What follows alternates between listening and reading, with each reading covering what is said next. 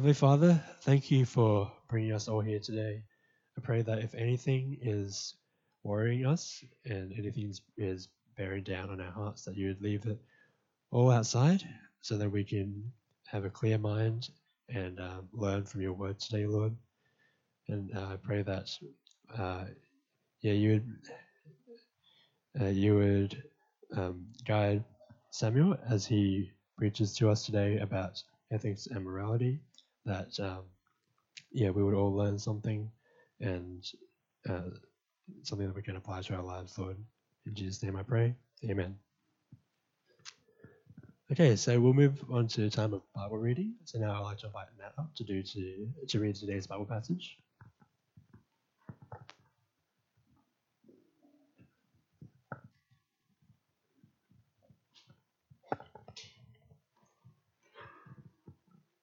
Today's Bible reading comes from the book of Titus, chapter 3, verses 1 to 8.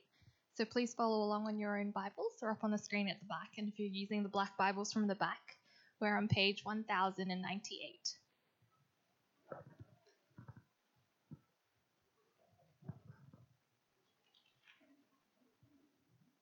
Titus chapter 3, verses 1 to 8.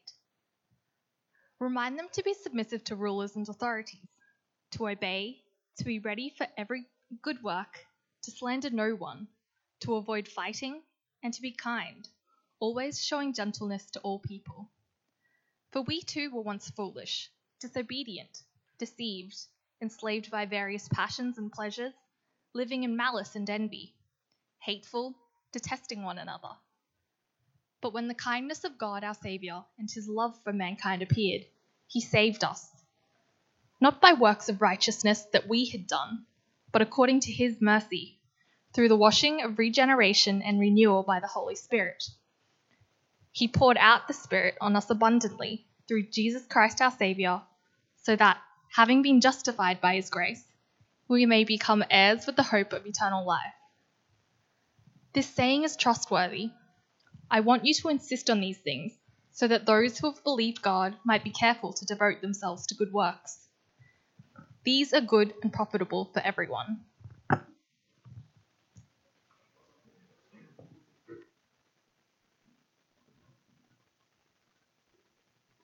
Yeah, so uh, today we have Sam Hemming preaching to us today. So I'd like to invite him up and also Grace.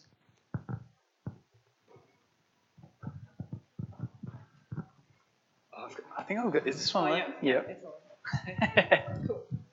All right. Hi, everyone. My name is Grace. I particularly, yeah, want to welcome um, people, particularly if you're joining us for the first time today. Um, this month, we're uh, examining questions around God, the world, and us, and I continue to encourage everyone to keep doing that and inviting people who might be interested in those questions. Today, we're very uh, happy to have Samuel Hemming uh, today with us, and we're going to get to know him a bit. So, Sam, you want to tell us a bit about yourself and your family? Yeah, so my name's Sam, and this is my wife Beck down the front.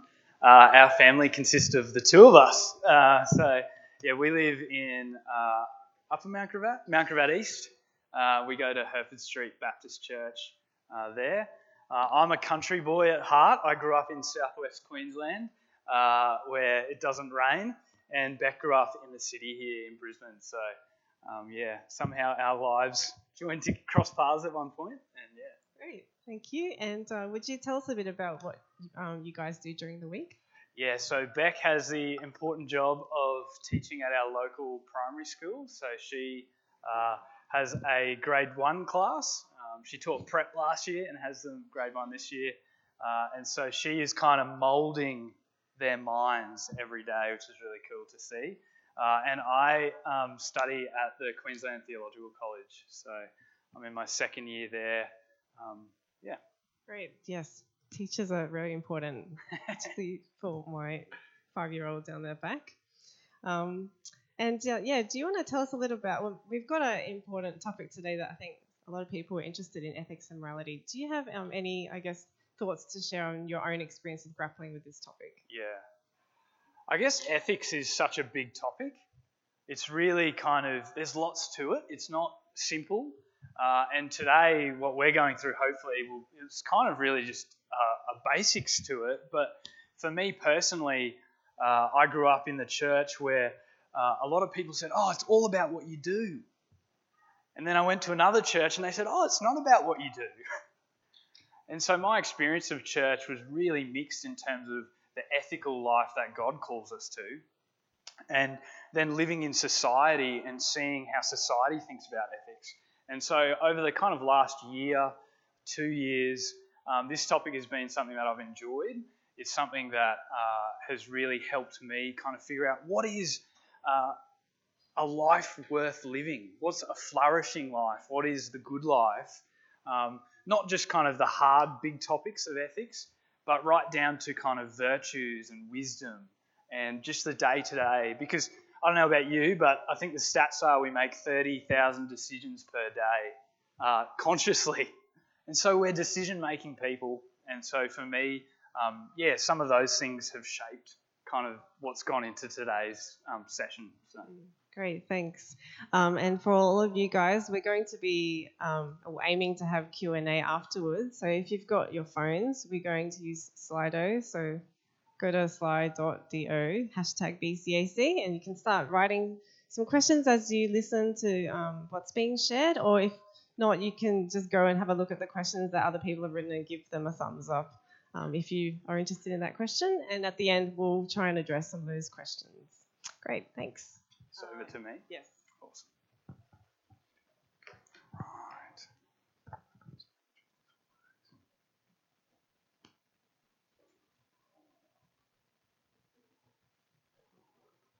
Some of you might have been experiencing it, but we've seen transgenderism in sport. We've seen Christians in sport, Adani, mining. We've seen animal welfare and agriculture, euthanasia, and in the last few days, we've had some really topics close to home, ethical topics. See, abortion in New South Wales in the lower house. We've seen the China Hong Kong protests at UQ. We've seen even climate change protests here on George Street in the city. You see, so many things are happening. And I think this shows us that Australia is concerned. We actually are concerned about the lives we live. We're actually concerned about uh, having a good life, a life that makes sense and kind of works, and that's good for society. Yeah, but what it also seems to think is that I think we're a little bit inconsistent. You may feel this as you sort of discuss with your friends or your family about ethics or the people you know. But whilst we care, it seems that we're also inconsistent. Inconsistent in our motives, inconsistent in our actions, inconsistent in our arguments. You, I mean, we've seen it. Uh, the likes of uh, the climate change activists. We've seen one minute they're sort of sunbaking on a billion dollar yacht in the ocean, and then the next minute they've made a movie about how we should all start changing the planet. There's inconsistency there. See, one, pe- one minute people are hitting the like button on Facebook for transgenderism, and then the next minute they're hitting the angry button because it stopped their kid from getting first place in a 100 metre race. You see, there's inconsistency. One minute we're campaigning against suicide amongst young people in Australia, and then the very next minute we're kind of going, oh, yeah, we're talking about that it's okay for doctors to assist in suicide of the elderly and the sick. One day we're slamming farmers for the overproduction of their meat and cattle, and then the next minute we're kind of mourning with them because they're in drought and they haven't seen a drop of rain. You see, whilst we care, I don't know about you, but there's great inconsistency. But it's not just the big topics where there's inconsistency. I think even ourselves, as we look at our own lives, we, we ourselves don't always live up to our sort of standard of who we should be. There's inconsistency, even though there's great care. And I think this leaves people, people in two sort of places. It leaves us in two places. It either leaves us confused, confused about what is the good life, what is the ethical life, what is a life that sort of works in society, or it leaves us uninterested. I don't want you to have a show of hands, but some of you probably came today a little bit uninterested. I mean, if I'm going to identify with one of these two, it's definitely uninterested. You see, we're either confused because we don't know how to live, how to act, how to think, and this confusion creates a fear. How am I going to act in my workplace? How am I going to live at university? How in my school, what sort of discussions am I going to have? Am I going to get in trouble for saying X or not saying X? So there's a great confusion which develops fear, but then on the other side, we can just, this is just too hard. Thinking about ethics and all these problems, the inconsistency, we just put it in the too hard basket. And I think for a lot of Aussies, we just kind of sit there and go, oh well. A lot of the friends that I talk to don't really seem to care. They're just uninterested. As long as it doesn't affect me and my life, why bother giving a thought? And so we've got this wrestle confused, uninterested. And so this morning, my goal for us, for all of us together, is to ask the question where are we going? Where are we going for clarity about the ethical life? Where are we going for clarity about how to live the good life? How to live lives that flourish? How to have the right virtues and wisdom? How to have the right sense of duty care? And so that's our big question for this morning. And so, where are people going? You can see a picture of a church here. I think the last people, place people are going is the church. The last place people are going to get a sense of how to live is the church. It's you and I. It's the last place. I mean, tell me the last time someone came up to you and said, Oh, can you please tell me how to kind of figure out this whole same sex marriage thing? Like, it just doesn't happen. And there's good reasons for that. And you'd know some of them. One of the reasons is that often the Christian life in Australia and those who live uh, who don't trust and follow Jesus, often our lives look exactly the same. So why bother going to the church? We've got nothing to offer, nothing to add to, nothing different that's kind of worth living for. So that's one of the reasons. And I think the other reason is that you and I are now the bad guys. Christians are the bad guys on any ethical issue. We are now the moral enslavers. We're the people, the moral police. We're the people who constrain morality. That's how our society sees us. We're people who stop others from living the good life, a life that flourishes. These are the sort of the problems that we as the church are kind of having to wrestle with. And this is how society sees us. We are the last place people are going for a sense of the good life. And so, where are people going then? Well, I think of all the places, the first place is themselves. Now, there's heaps of places people are going to bars, to pubs, to comedians. They're going there to find out what is the good life, how to live, how to act, how to think. They're going to multitude of places, but I think one of the main places is themselves, looking inward See, they're going for their ethics about their desires, their loves, their just feelings. That's where people are looking for a sense of right and wrong, for a sense of duty and virtue. They're looking to themselves.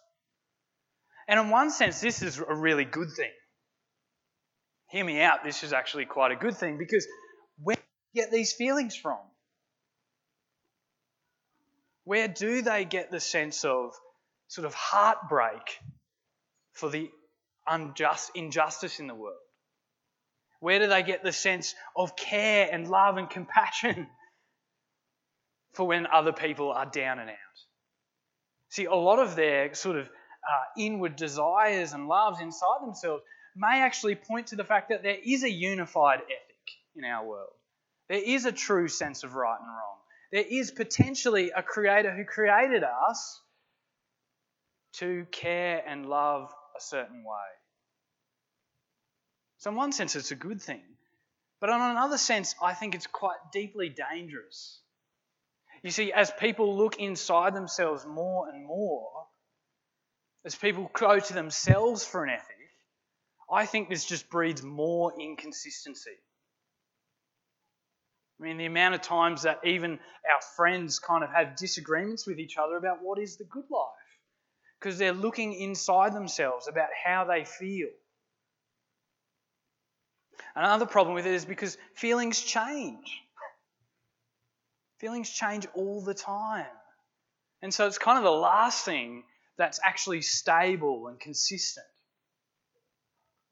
And so we kind of have these two, thing, two issues going on that people are not going to the church and people are looking inside themselves instead.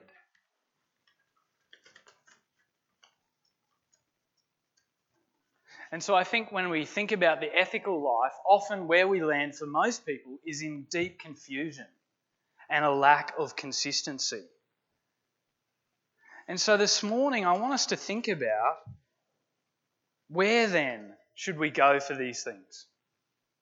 You see, if we can't find real clarity and consistency in the ethical life, where then can we go?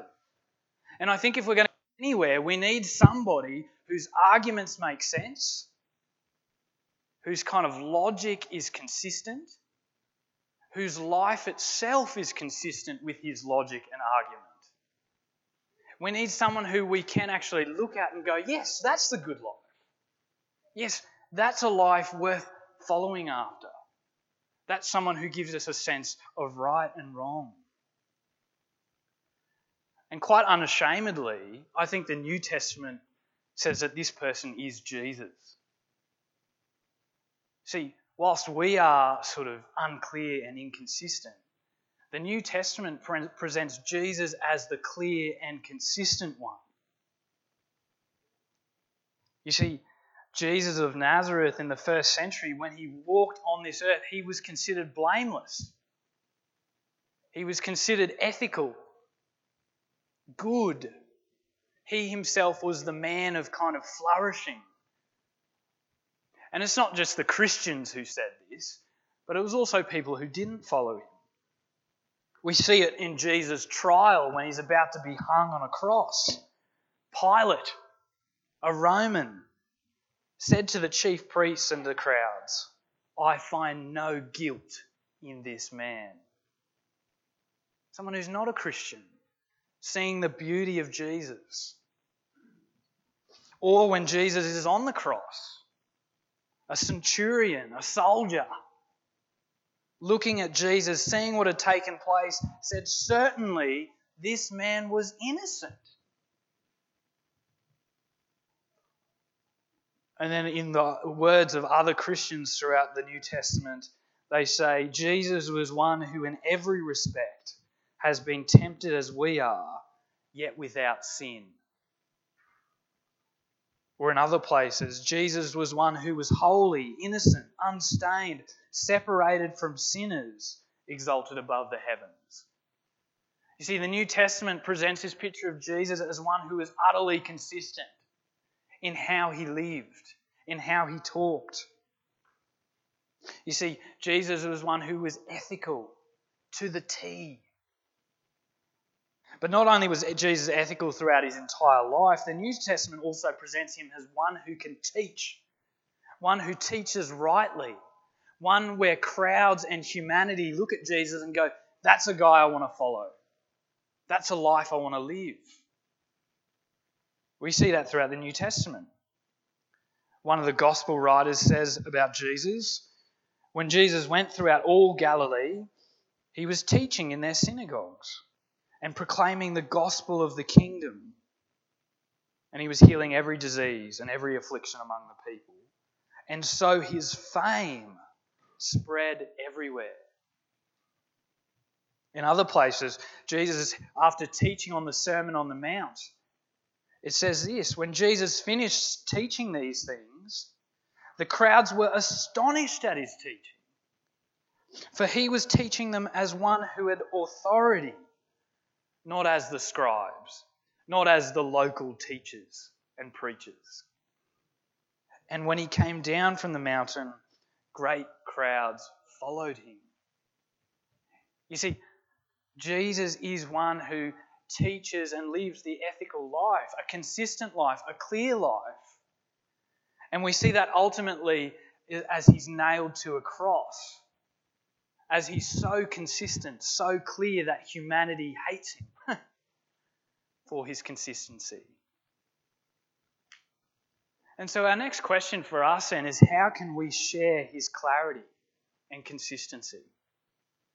If we're the ones that live lives that aren't necessarily clear, if the, the thing that our world is offering is an ethic that's just up for grabs, how can we share in Jesus and his clear vision of the good life? His clear vision of a life that flourishes and makes sense? Well, in the Bible, in the gospel, the starting place for taking a part of Jesus and the good life is when we can say, I am unethical. That's the starting place for the Christian ethic. I am unethical. You see, often the world's ethics, the world's philosophies of ethics, their starting place is that we can be ethical.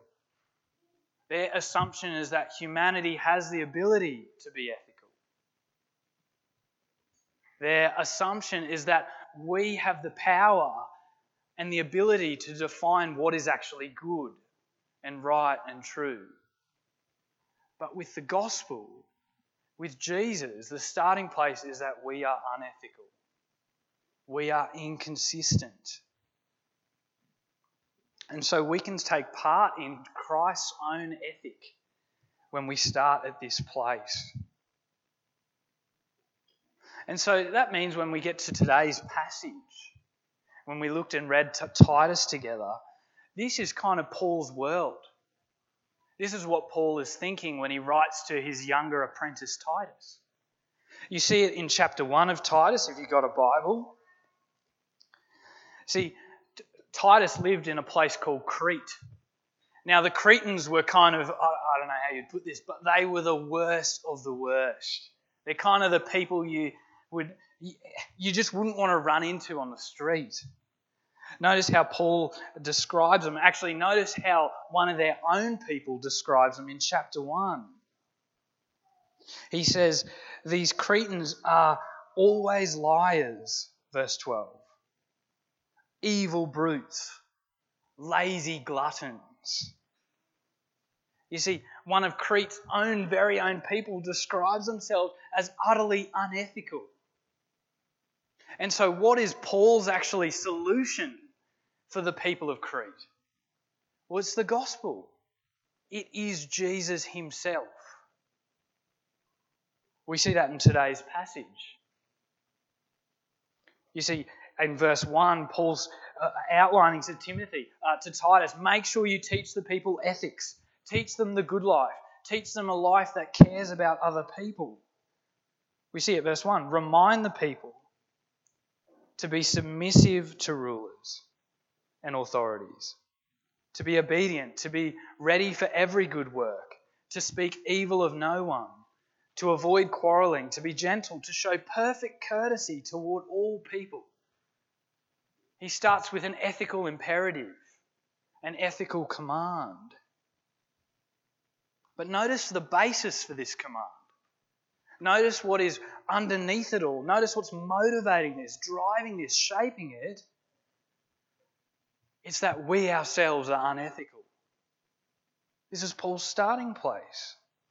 For we ourselves were once foolish, disobedient, led astray, slaves to various passions and pleasures, passing our days in malice and envy, hated by others and hating one another. You see, Paul's his starting point is that we ourselves are disconnected to each other.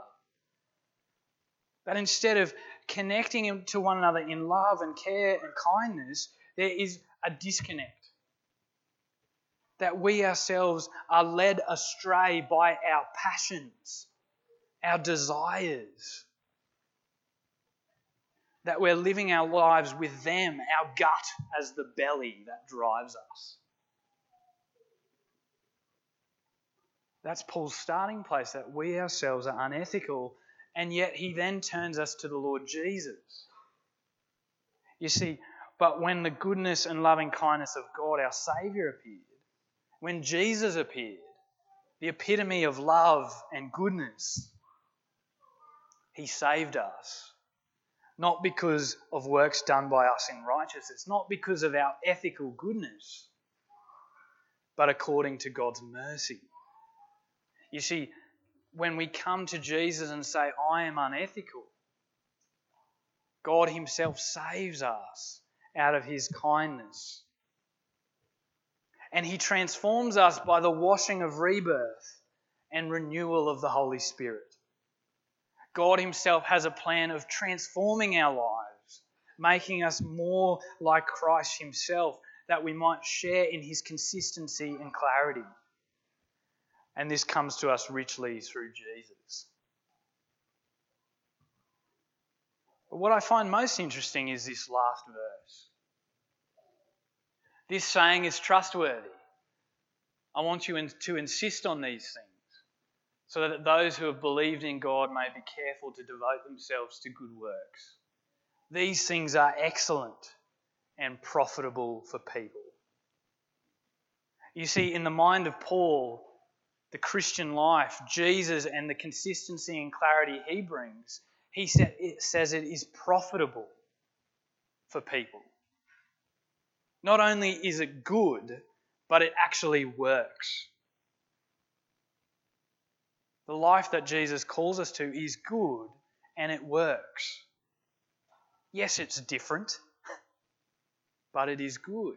These things are excellent and profitable for people. And so, if we are to share in Jesus' clarity and consistency of what is the good life, we need to say ourselves that we are unethical and come to Him. You see, I wanted to finish this morning by talking about a friend of mine. A friend of mine who didn't know Jesus. He himself said to me multiple times that I could never love God. I could never trust God. And when he talked about his life to me, often he would describe it as an inconsistent life. Often he would describe it as a life where he didn't care, he was disinterested. We, uh, and and uh, this guy, as I got to know him, we started reading the Bible together. And he started investigating Jesus. And we kept reading. It took about 12 months we read the Bible for 12 months. And then eventually, one holidays, uh, I, I sort of caught up with him and he said, Yeah, I've decided to trust Jesus. He made that, he got to the point where he said, Yes, I am unethical. And once this guy became a Christian, once he started loving and trusting Jesus, his life just began to change. He sort of had this rebirth happen as our passage said, rebirth, renewal by the Holy Spirit. God, by his power, worked in his life. And so much so that he himself would say to me, This is the best I have ever felt. Yeah, the Christian life wasn't easy for him, but it was the best version of life he'd experienced yet. So much so that some of his friends came up to him at multiple times and can, can kind of say, What's happened to you, man? You are the happy. This is the happiest I've ever seen you. This is the most motivated I've ever seen you. This is the most sort of flourishing we've ever seen you. And I share that with you this morning because uh, coming to Jesus and saying, I am unethical, it does actually work it does actually lead to a life that does flourish, that does make sense, that we can share in Jesus' clarity of what is truly right and wrong and virtuous and good. And I share that with you that you might be encouraged if you're someone here that doesn't trust and love Jesus, that you're not alone, that this is a normal starting place for us all. And so, as we finish this morning, if you're here today and you and you are someone who kind of is sitting there investigating Jesus, it's worth leaving today and asking yourself a few questions. It's worth asking yourself, where are the places I'm going to find a true ethic? Am I going to myself? Am I going to the community around me? And then ask yourself, is it working? Is it what you've hoped it to be? And if it's not, I encourage you to consider Jesus, to have a conversation with whoever brought you this morning. And if you're here today and you do love Jesus, if you do trust Jesus, if you are someone who identifies, yes, I am living for Him, I want you to go away this morning considering how might I be part of the problem that people aren't looking to the church for a true ethic? How is my life not actually different enough? How is my life too similar to the average Aussie? And where can it change? I want you to ask that question. And then the other question I want you to ask is Am I coming to Jesus for my ethic? Is He the first person? Is the gospel the foundation of how I live my life? Is Jesus' death and resurrection, His, his coming in the incarnate, as the incarnate Son, as His ascension into heaven, as Jesus returned to bring us into a new place, a heavenly rest, a heavenly home? Is the whole of the gospel shaping your life? Is that where you're going to to find clarity about how to live? And if it's not, I encourage you to come to Jesus as well, to look again at Him and the one, the great consistent one we find in the Bible. Let's pray together to finish.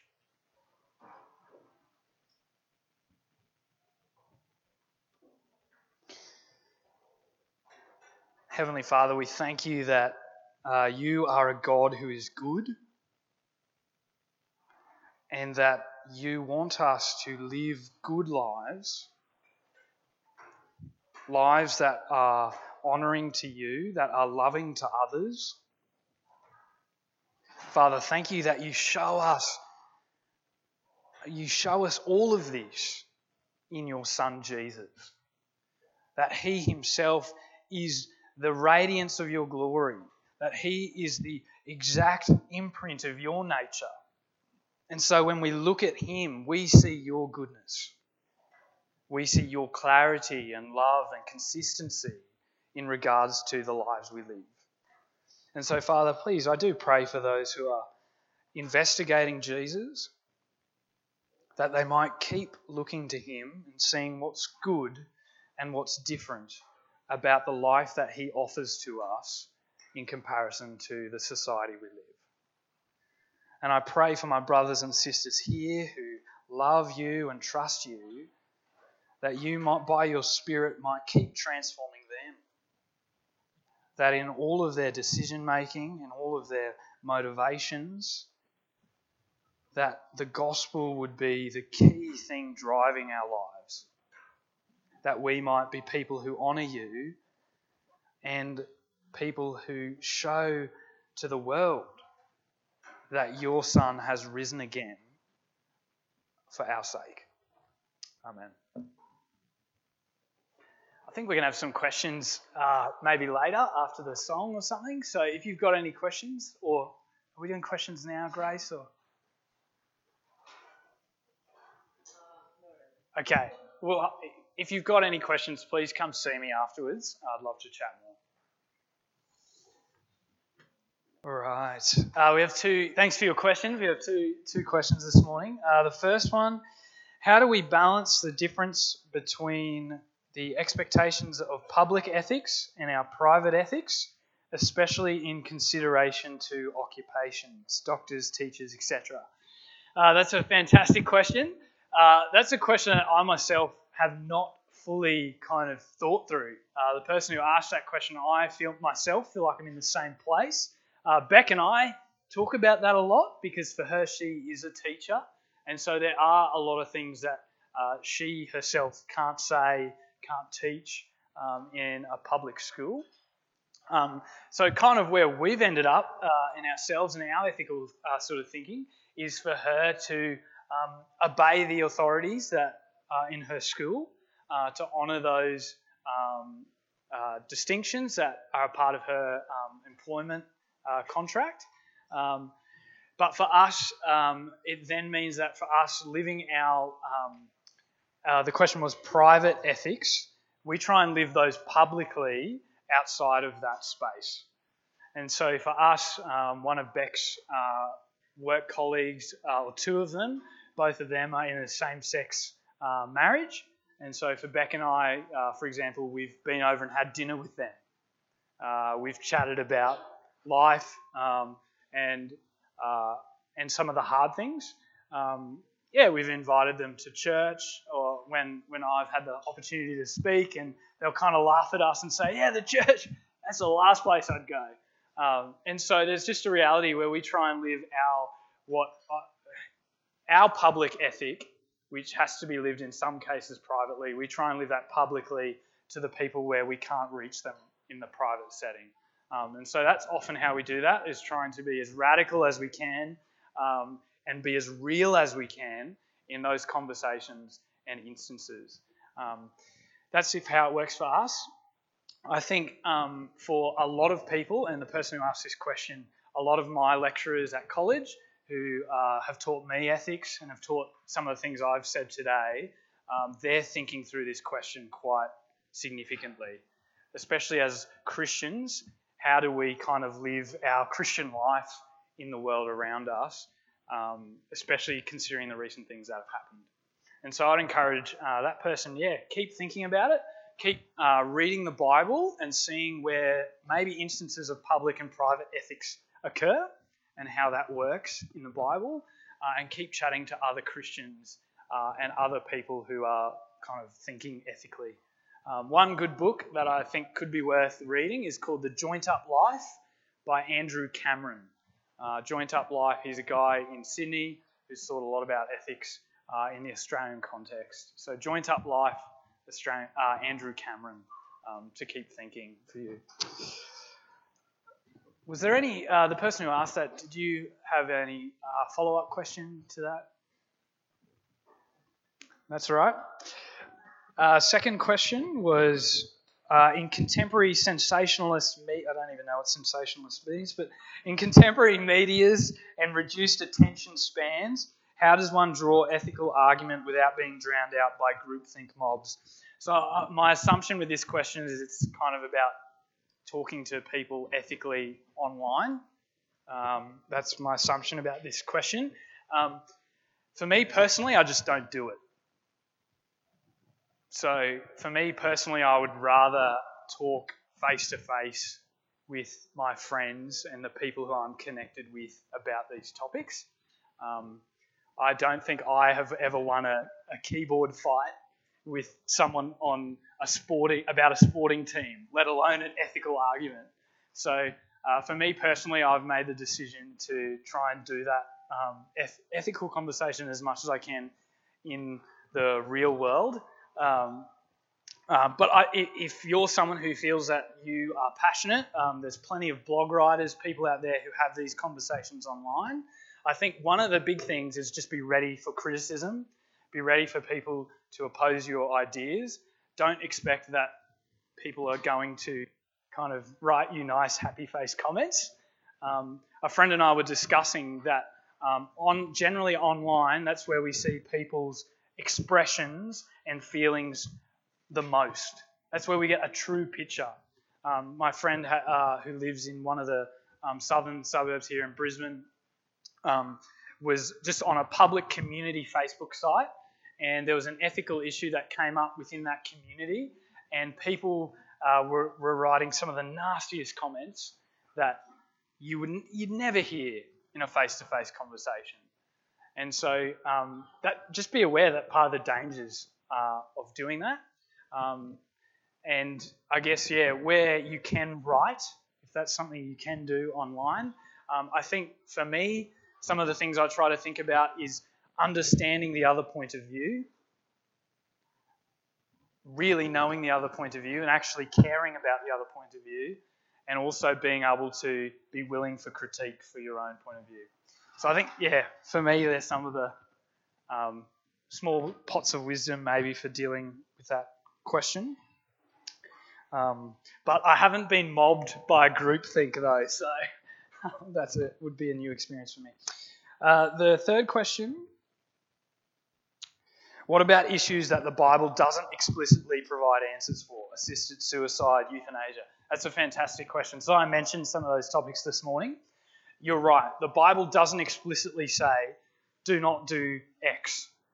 do Y. There are plenty of instances in the Christian life where, or in our world, that that's a reality. And so, part of uh, being a Christian, I think, is going to the Bible and create and and seeing what a, a Christian ethic is.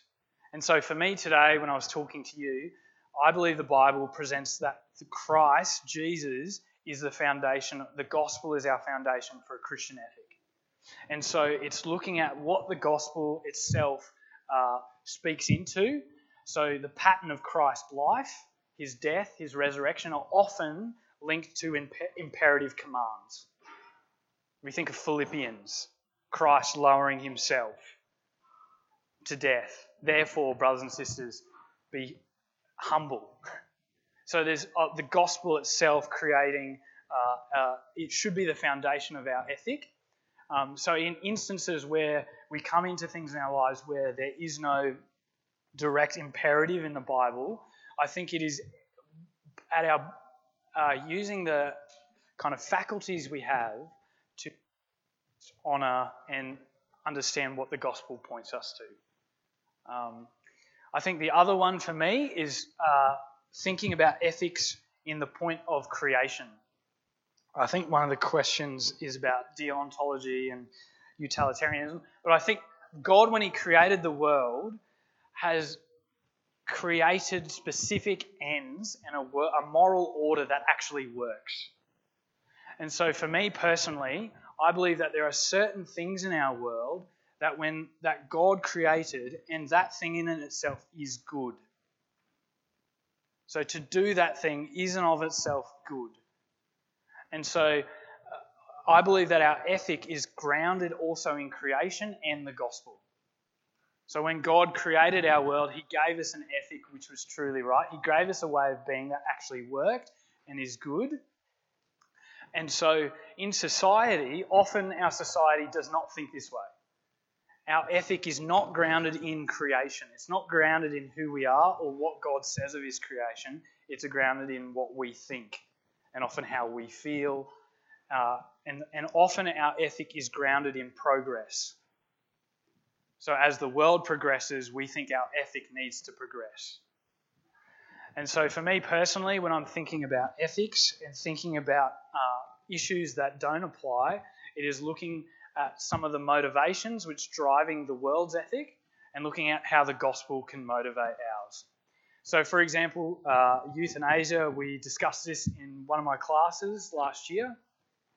One of those was looking at, at what is the end of humanity? What is the purpose of human beings?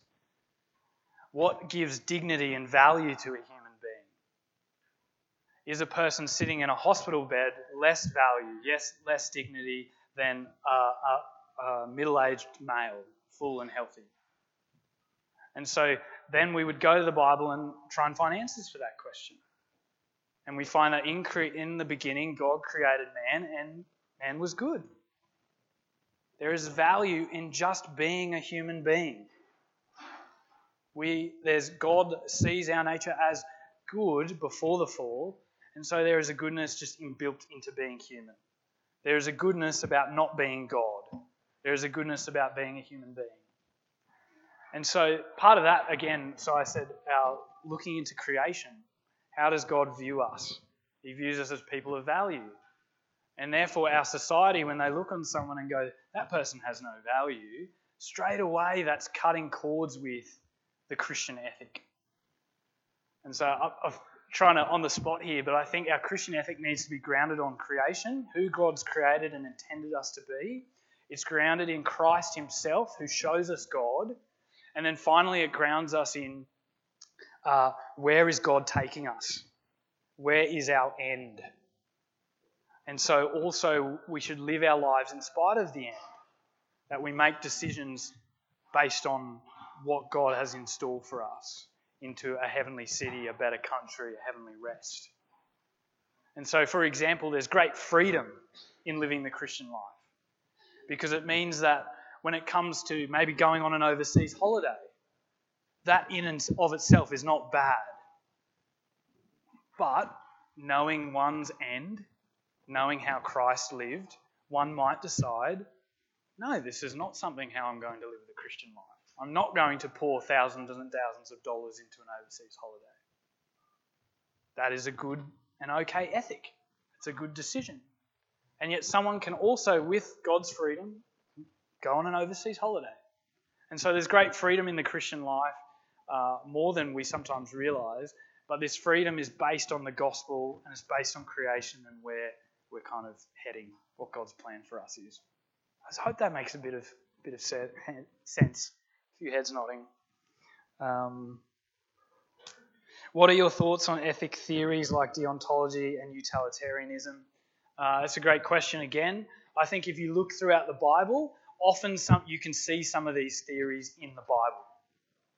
There are times where decisions are made based on the greatest good. There are times where virtues themselves kind of look like these ethical theories ethics of duty, and the like. You can see them in the Bible, but I but what I said today was it's what is the basis of these ethics? What is the assumption of these ethics? And a lot of ethical theories, the assumption is, is that we can be ethical in and of ourselves. We can achieve the ethical standard that we believe is set. And the other assumption generally is we can actually define what is good what actually is the happiness that we sort of deem should be lived by the world. We can define the good in what is good for everyone.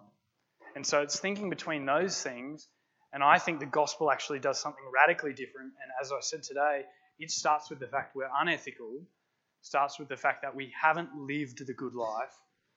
And the Bible even presents a picture that at times we don't actually know the good. Because of sin, because of our rebellion against God, our hearts desire things other than the good that God defines. We see that in creation. That sin is actually a desire of something other than God's goodness and the good that He's desired for us. It's going after what our heart kind of wants more than His good. And so, yeah, I think the Christian ethic starts at a very different place than a lot of sort of uh, philosophies. And so I, I would say that, um, yeah, think about these philosophies, think about the good things in them, think about where you can see this in the Bible and the gospel, but also tread carefully knowing that these theories start at a different place to where God and the gospel does.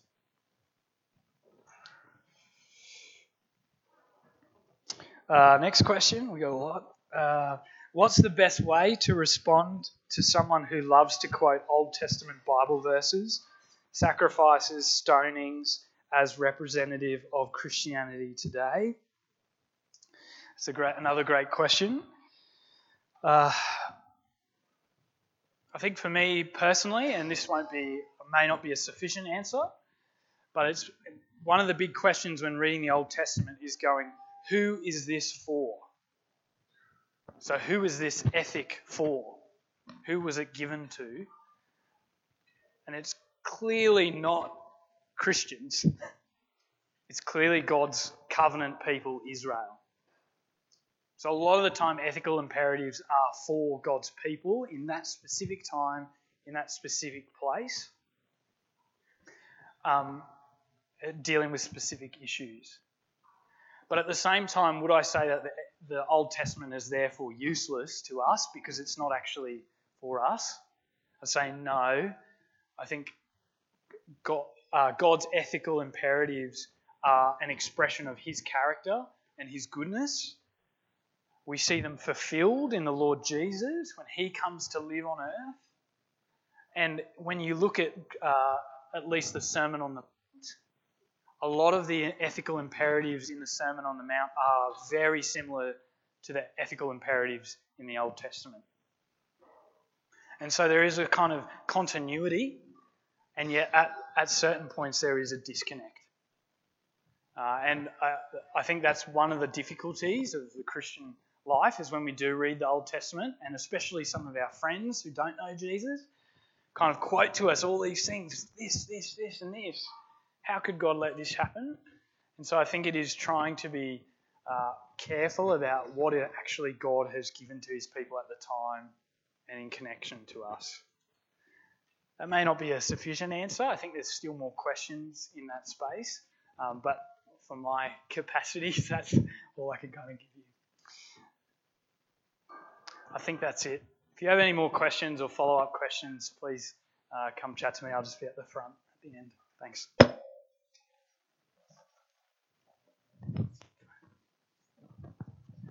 All right, thank you very much, Sam. Um, so I think we don't have any more announcements for today. So I'll just end this uh, service for this morning in a word of prayer. So I invite you to join me by bowing your heads and praying with me. So we'll just be reading from uh, Psalm 34 as part of the prayer. Lord, we bless you at all times. Your praise will continually be on our lips.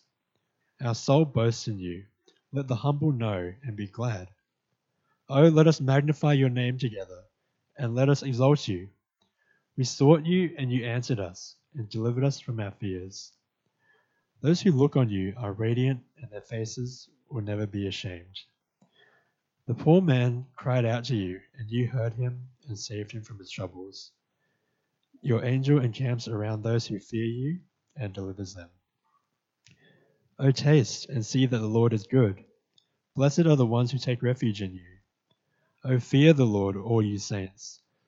For those who fear him have no lack. The young lions suffer want and hunger, but those who seek the Lord lack no good thing.